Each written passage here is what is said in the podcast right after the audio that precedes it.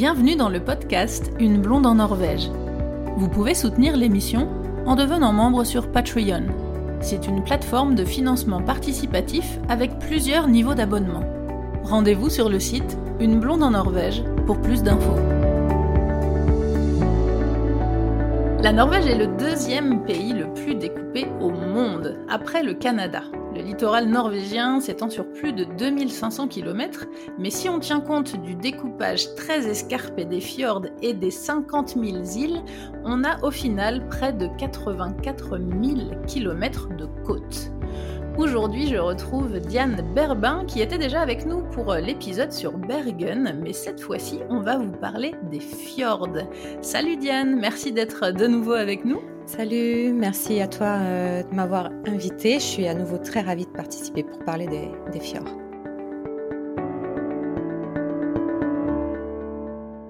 Petite question toute bête pour commencer. Qu'est-ce que c'est qu'un fjord? Les fjords, c'est vraiment euh, le mot magique. Euh, quand on pense au fjord, on pense euh, à la Norvège, quoi. Et en, en quelques mots, c'est, il s'agit en fait de, un fjord, c'est un long bras de mer qui rentre à l'intérieur des terres et qui est formé au cours de la dernière ère glaciaire. Comme ça, ça rime. Et euh, ça s'est terminé, euh, cette glaciaire s'est terminée il y a 10 000 ans environ. C'est grâce à cette glace que les fjords ont été formés parce que sous cette épaisse couche euh, qui faisait plus de 3000 mètres à son, à son plus, à son plus étendu, à son plus épais, il y avait des graviers, des cailloux, euh, de l'eau qui agissaient comme du papier de verre et qui creusaient des sillons déjà euh, plus ou moins formés. Mais la glace les a approfondis, en fait, euh, comme un rabot. Et en se retirant, la glace a fait que la mer s'est infiltrée ensuite dans ces sillons et les fjords sont devenus ce qu'ils sont aujourd'hui. Et c'est ça, c'est fou parce que pour, ceux qui sont déjà venus en Norvège et qui ont vu les fjords, on, va en reparler euh, après, mais c'est vrai que certains des fjords rentrent très très très très loin dans les terres et sont très très longs. Et, quand on roule, on roule, on roule pendant des kilomètres et des kilomètres et on se dit mais c'est de l'eau de mer quoi. C'est ça qui est absolument exceptionnel avec les fjords, c'est que vous pouvez être euh, très loin à l'intérieur des terres. Par exemple, le fjord de Sogn, euh, le plus long au monde, il fait 205 km de long. Euh, ça va d'est, euh, d'ouest en est. Et euh, l'eau que vous voyez, c'est toujours de l'eau de mer. C'est en l'eau fait. de l'eau de mer, ouais, c'est assez incroyable. C'est fantastique. Et il faut savoir que quand on parle de, de fjord aussi, euh, j'aime bien préciser que c'est pas que il s'agit pas que du bras de mer, mais il y a tout l'écosystème euh, autour, enfin dans lequel il, y a- qui- dans lequel il est inclus. C'est un, c'est un tout finalement, parce qu'il y a C'est le vrai. paysage au-dessus, en dessous, en dessous de la mer. Enfin, c'est tout un. C'est vraiment ça, c'est vraiment un écosystème euh, à part entière. C'est ça. D'où vient ce nom, fjord Alors, euh, fjord, euh, le mot, enfin, c'est l'un des seuls mots norvégiens, en fait, avec, euh, vous en connaissez d'autres. Il y a slalom, c'est un mot norvégien. Il y a troll, ski, qu'on dit ski en norvégien, mais aussi fjord. Et fjord, on le retrouve dans toutes les langues du monde. Et on pense à l'origine que ça viendrait du verbe au fara, qui voudrait probablement hein, signifier euh, aller vers, aller de l'autre côté, traverser. Euh, et on a aussi pas mal de noms de lieux en Norvège qui finissent par anger, euh, pour, en restant dans l'histoire de l'étymologie. Ouais. Et anger, c'est un suffixe qui voudrait dire fjord aussi. Et vous avez par exemple Geiranger, Hardanger, Kaupanger et même Stavanger. En fait, ça veut dire fjord ou baie. ouais. Et ça, ça peut se retrouver aussi dans les noms de lieux en, en Norvège. Alors je précise juste pour ceux qui, qui nous écoutent et qui ne parlent pas norvégien, on a une façon euh, différente toutes les deux de dire le, le mot. Moi je le dis à la française fjord avec le D et toi tu dis fjord parce qu'en norvégien on dit fjord, On dit fjord. on dit fjord ouais. et on prononce pas le D en fait, c'est une, euh, une lettre euh, muette, silencieuse. Donc, euh, donc moi je repasse à la, à la formulation euh, française quand je parle en français, mais du coup euh, toi tu le dis en norvégien, donc c'est pour ça que tu dis fjord. on s'y perd, on s'y perd. Bah, c'est pour ça que je me, je me dis s'il y a des auditeurs qui, qui, ne parlent pas du tout norvégien et qui connaissent pas du tout un peu ce système de lettres euh, silencieuses en norvégien, ils vont se dire mais déjà pourquoi elles disent pas le même mot les filles là Ouais. Est-ce que tu peux nous donner un petit peu plus de, de détails sur la, la, création de ces fjords? Alors la, les fjords ont été formés il y a euh, très longtemps en fait. C'est une histoire qui remonte à, très loin. Il faut compter, euh, il y a plus de 2 millions d'années au départ. Alors à ce moment-là, en Norvège, ce qui était la Norvège en tout cas, on voyait ni le fjord de Sogne ni aucun fjord. Il y avait juste des, des renfoncements sur une espèce de masse, euh, une plaque euh, montagneuse toute plate rocheuse. Il y avait déjà des renfoncements suite à des, des cours d'eau en formation dans le paysage qui était en train de, s'élever par ailleurs. Mais sinon, c'était plutôt plat. Et puis euh, est arrivée ensuite la première ère glaciaire. Euh, la glace arrive et elle se pose avec une épaisseur de plus de, de 3000 mètres euh, déjà sur tout le pays. c'est ce qu'on appelle aussi un inland 6 en fait. Et puis ensuite, elle se retire, la glace, pour s'engouffrer ensuite dans les renfoncements et puis les sillons déjà présents, les creusant un peu plus. Et puis la glace revient 30 fois, voire 40 fois. Et elle a vraiment travaillé et égratigné euh, la croûte rocheuse euh, successivement pour tailler le paysage de plus en plus profondément. Et puis au final, le paysage tel qu'on le connaît aujourd'hui, il a fini d'être formé il y a environ 10 000 ans après la fin de la dernière ère glaciaire. Donc il faut retenir voilà toute cette succession de différentes euh, époques ère glaciaires qui ont façonné, raboté, taillé, creusé le, le, voilà, les sillons pour créer les, les fjords. Beaucoup de gens posent des questions en disant mais comment de la glace peut, peut, creuser autant et peut, peut avoir cet effet-là? Et c'est vrai que c'est vraiment, le, comme tu l'as dit au début, le, du, travail de, de, comme, comme avec du papier de verre. quoi. Hein. C'est du, exactement. C'est du ponçage. Euh. C'est du ponçage. Et puis la, la, la, glace, elle est, elle est élastique aussi, en fait. Donc ça bouge sans arrêt. C'est pas, euh, c'est pas statique. Et puis il y a de l'eau en dessous euh, qui fait que ça, voilà, ça, ça travaille en continu. Et ça, c'est euh, c'est étudié en ce moment au Groenland parce qu'on a des fjords en formation là-bas. Euh, donc il y a des chercheurs norvégiens qui qui vont étudier comment ça comment les fjords norvégiens en fait sont devenus ce qu'ils sont aujourd'hui en étudiant la formation des fjords au Groenland. Est-ce que tu peux nous parler un petit peu des moraines? Les moraines, en fait, c'est des dépôts rocheux de sédiments, etc., qui ont été poussés par, euh, par la glace. Et euh, l'étude de ces moraines, en fait, a été, a été euh, déterminante dans la compréhension déjà des ères glaciaires au départ, parce qu'on a compris le phénomène des, des époques glaciaires en début du 19e siècle. Il faut remercier, comme par hasard, un Norvégien pour ça. Ouais. Il y a un professeur qui avait fait une promenade euh, tout un été en 1800, 1823, euh, qui a fait une, qui a démontré en fait que la Norvège et d'autres parties d'Europe avaient été auparavant couvertes d'énormes glaciers, euh, creusant les vallées et les fjords dans des périodes climatiques froides provoquées par les changements de l'axe de l'orbite de la Terre en fait. Euh, parce que tout ça, c'est lié aussi au phénomène astronomique. Euh, bon, je suis pas, je suis pas dans le domaine, hein, mais en gros, voilà. C'est intéressant. Tous ces facteurs jouent ensemble. Et en gros, aujourd'hui, voilà, cette,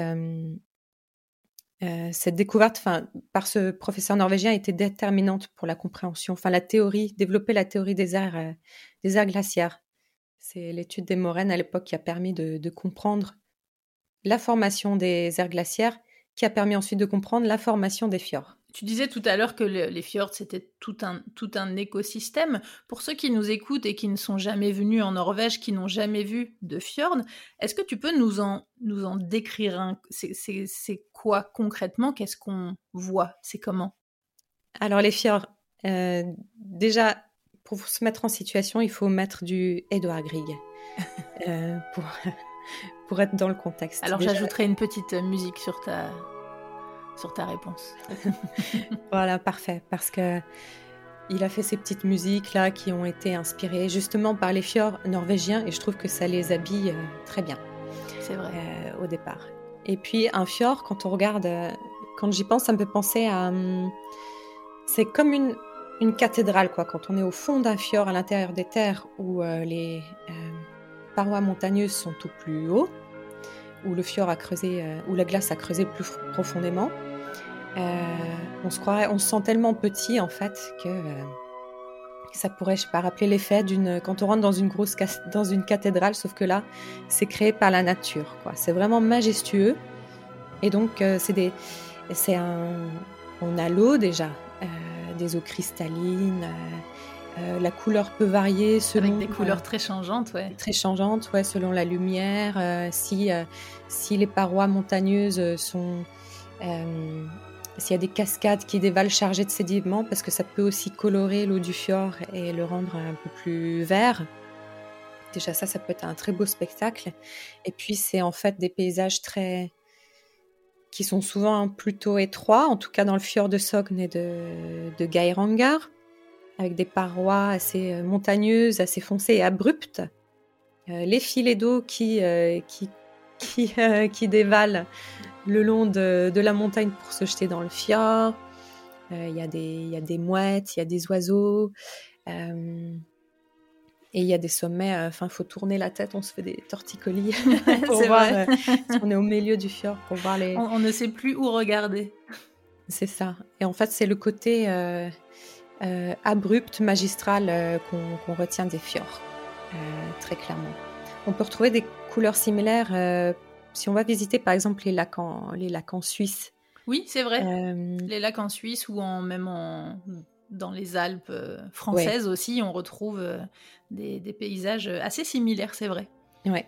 Et la différence, en tout cas dans les fjords les plus caractéristiques, c'est que on a des euh, les parois autour. Enfin, c'est pas forcément des, des pentes douces, mais c'est vraiment des, des murs. Euh, ah, c'est ça, c'est abrupt à la, verticale. Alors justement, tu parlais de, de hauteur.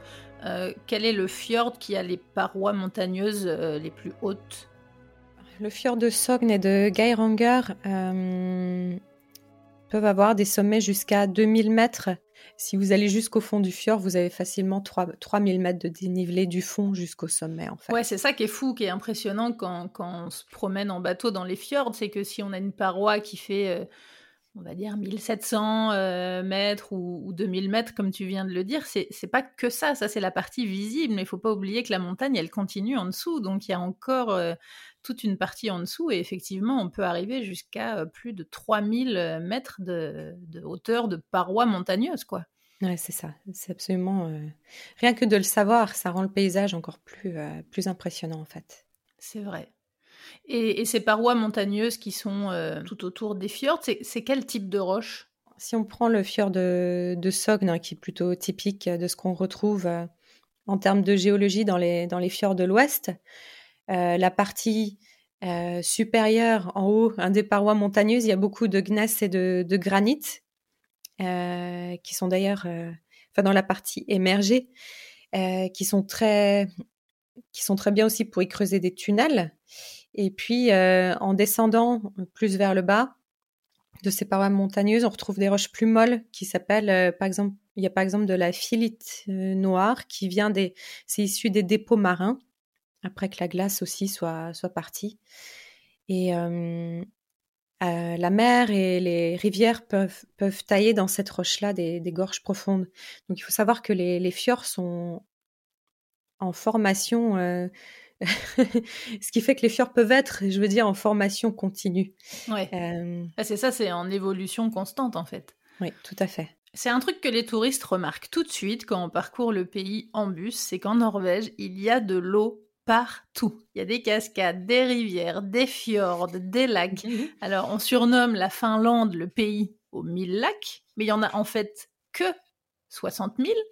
Et en Norvège, il y en a 450 000. Mhm. C'est assez fou. Ouais. Et moi, quand j'ai appris ça, je me suis sentie euh, bernée, en fait mais quelle, la, Finlande, elle se vend comme le pays au mille lacs, alors vous aurait menti, pas du tout. C'est ça. Mais ouais, mais c'est fou. c'est injustifié.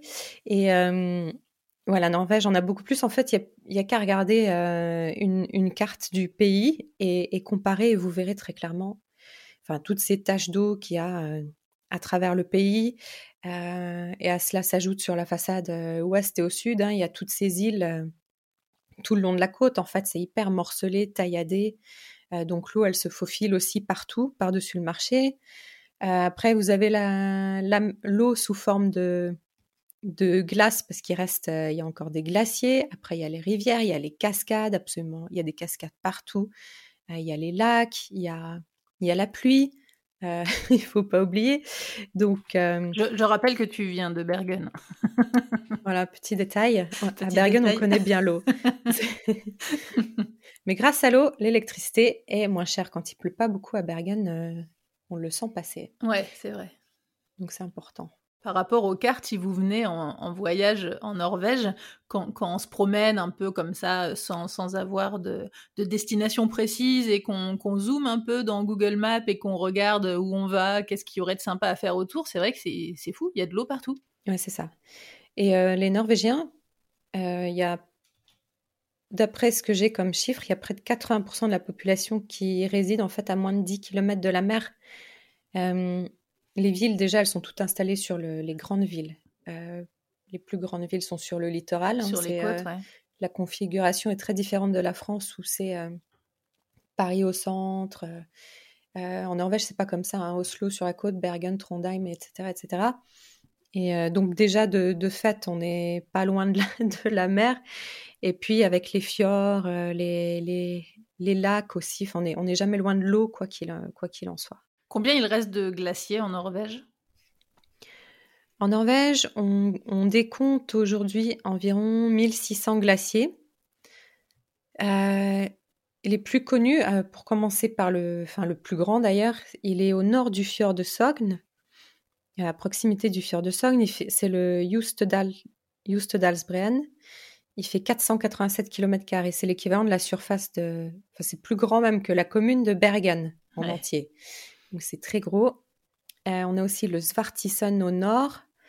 Euh, il fait 370 km. C'est un, glacier côtier et c'est le seul de l'Europe continentale. Je l'ai jamais vu, mais euh, apparemment c'est splendide. Et puis il y a le Folgefonna qui est aux abords du fjord de Hardanger. C'est au sud de Bergen. Et il est tout près du d'un des bras de, enfin il est entre deux bras du fjord de, de Hardanger et on peut faire du ski en été, ce qui est euh, très sympathique. C'est vrai. Et il faut préciser qu'en fait, les, glaciers, euh, c'est une erreur qu'on fait souvent naturellement, mais ils euh, ils viennent pas de la dernière ère, c'est pas des restes de la dernière ère glaciaire qui s'est terminée il y a près de 10 000 ans. ces glaciers, ils se, sont, ils se sont formés plus tard, indépendamment de, des aires glaciaires, mais ils continuent de façonner aussi le, ils contribuent à façonner le paysage encore hein, autour de ces, ces régions. Alors, quel climat il y a dans la, dans la région des fjords?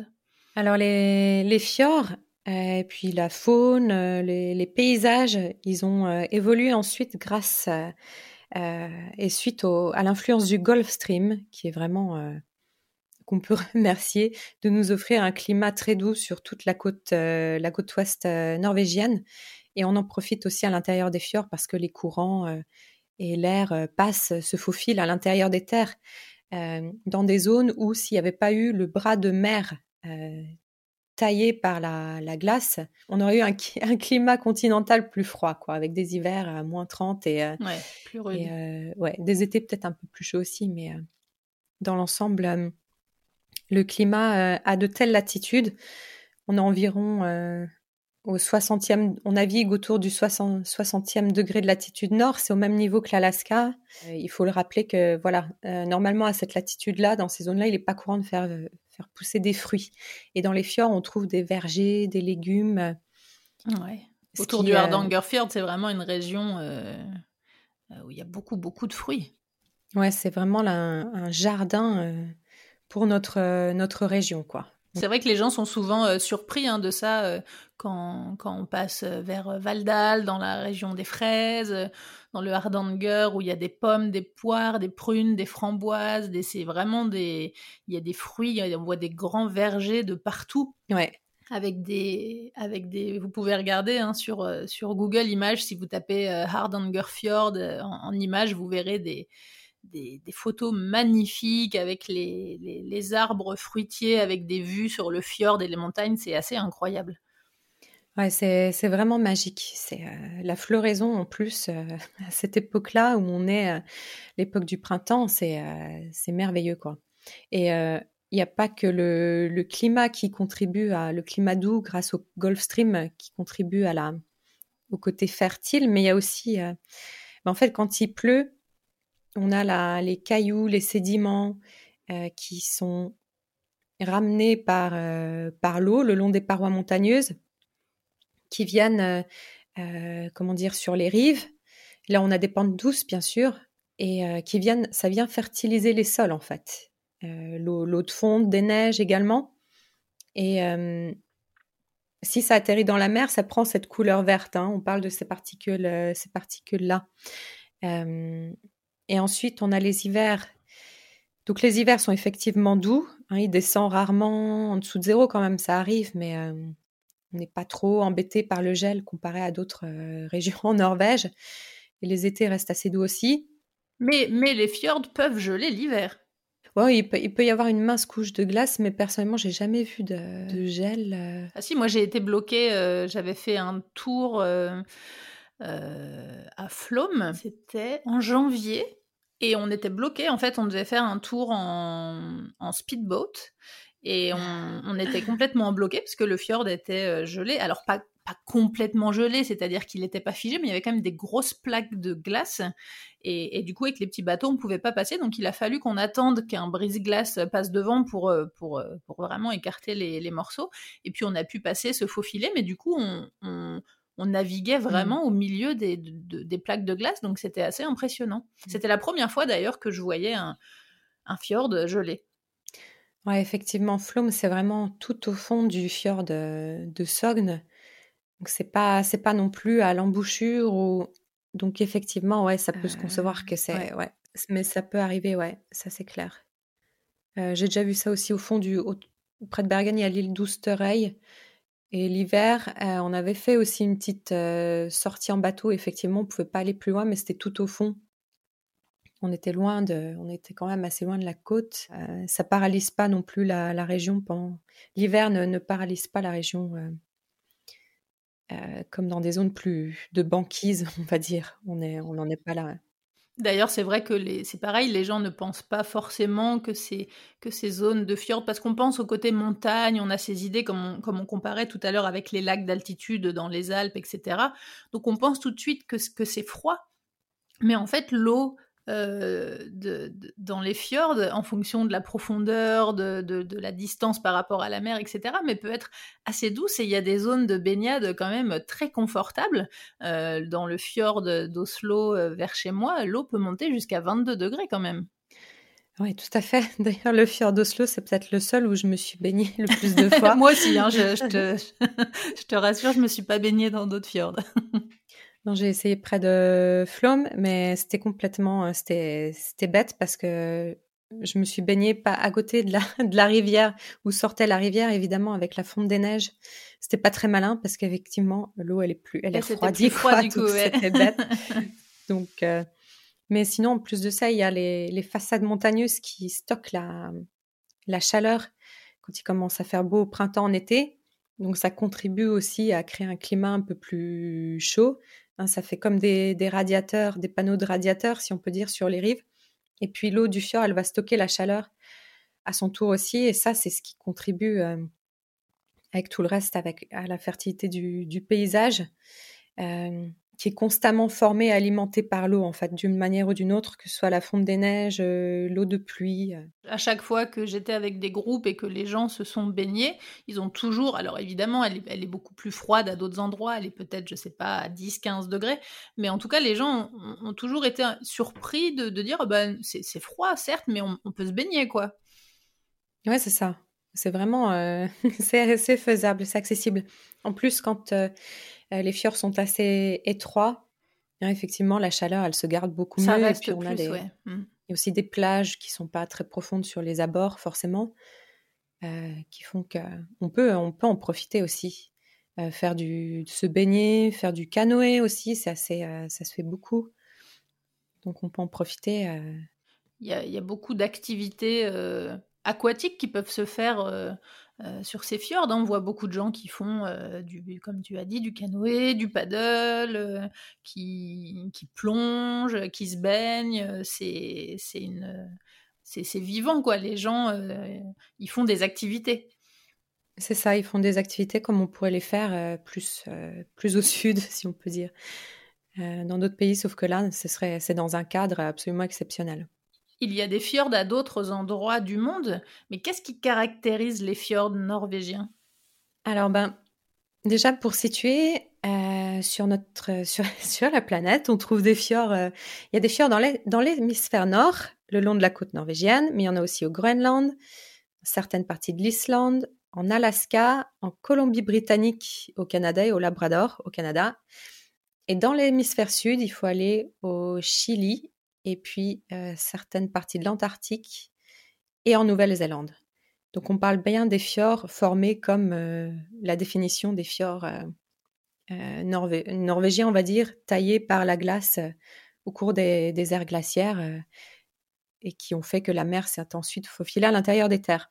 Donc souvent, c'est aux extrémités de, la planète qu'on les trouve, sans doute parce que la, couche de glace Linland 6 était le plus épais déjà pour pouvoir exercer ce travail sur la, sur la roche. Et puis, il faut un accès à la mer. Hein, donc forcément, ça, voilà, les lieux de côte euh, où la mer pouvait ensuite se faufiler à l'intérieur des terres pour créer cette, euh, morphologie-là caractéristique. Mais ce qui euh, fait que les fjords norvégiens sont particuliers, c'est que bah déjà, il y en a deux qui sont classés à l'UNESCO en Norvège comme patrimoine naturel mondial. Il y a le fjord de Geiranger, et ce qui est à 8 heures de route de Bergen environ au nord, pour situer grossièrement. Et puis, on a un bras du Sognefjord qui s'appelle le Narøyfjord, qui est un, des embranchements du fjord plus à l'intérieur des terres, euh, et qui diffère. Alors, ils ont une, géologie euh, euh, splendide, il y a la végétation, les aspects du patrimoine culturel qui restent visibles. En fait, il y a nulle part ailleurs au monde où on trouve des paysages de fjords qui, qui illustrent, enfin, il y a l'interaction entre les paysages sauvages spectaculaires et puis les influences culturelles euh, avec les petites fermes euh, suspendues, euh, toute cette végétation luxuriante, le côté dramatique, abrupt, qui fait que ça, ça se démarque sur le plan international, quoi.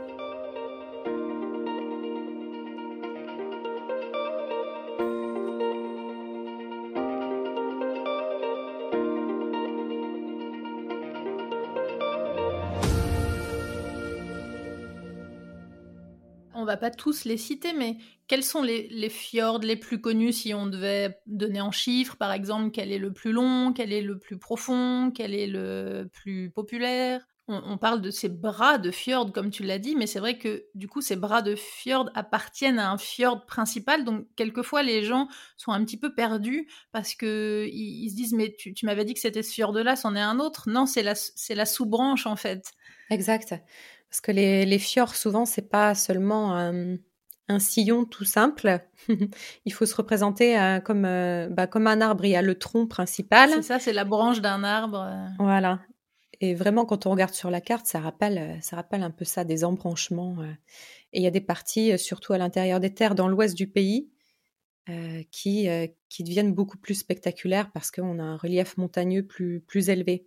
Donc les principaux, les fjords les plus spectaculaires sont principalement dans l'ouest du pays, au nord et au sud de. on va dire entre.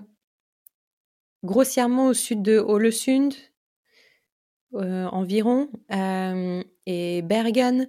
Mais en fait, on retrouve des fjords tout le long de la côte, vers Stavanger jusque tout au nord. On a même par exemple le Trollfjord au niveau des, des Lofoten, mais on a des, bras de mer partout. Mais les plus spectaculaires sont ceux où euh, le fond du fjord arrive dans une zone montagneuse très élevée en fait. Et c'est au milieu du pays, euh, au sud. Qu'on appelle la, région des fjords. Voilà, tout simplement. tout simplement. C'est ça. Mais il faut aller vers l'ouest. En tout cas, il faut toujours se diriger vers l'ouest pour, pour les voir. Et alors, quels sont les, comment ils s'appellent ces fjords là? Quels sont les plus connus?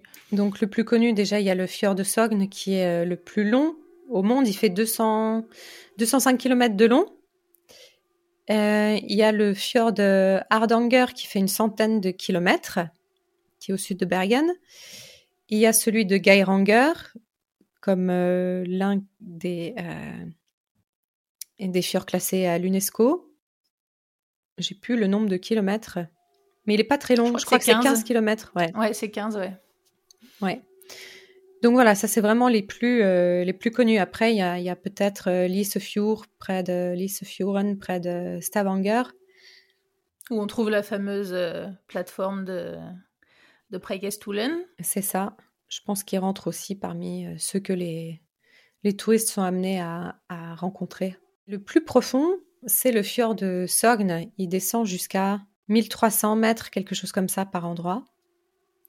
Euh, c'est vraiment euh, ce qui fait que ça étonne souvent aussi que les bateaux, des gros bateaux de croisière, les paquebots, ils puissent rentrer euh, aussi loin à l'intérieur des fjords, mais parce que c'est extrêmement profond, il n'y a aucun problème pour ça. Ça c'est un, gros débat, hein, ces, gros paquebots là qui rentrent, qui rentrent dans les fjords. On pense notamment à Flom ou, à, ou où, où c'est vrai que c'est, enfin démesuré la taille du bateau par rapport à à la taille du village, c'est enfin on voit que ça quoi.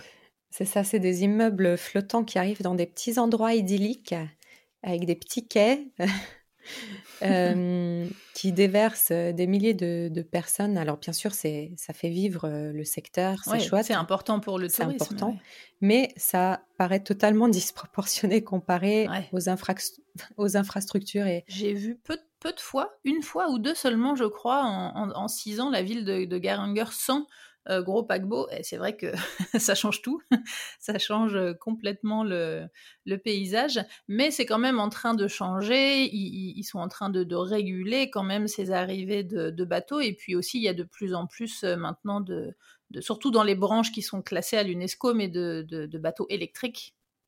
C'est ça, c'est en développement.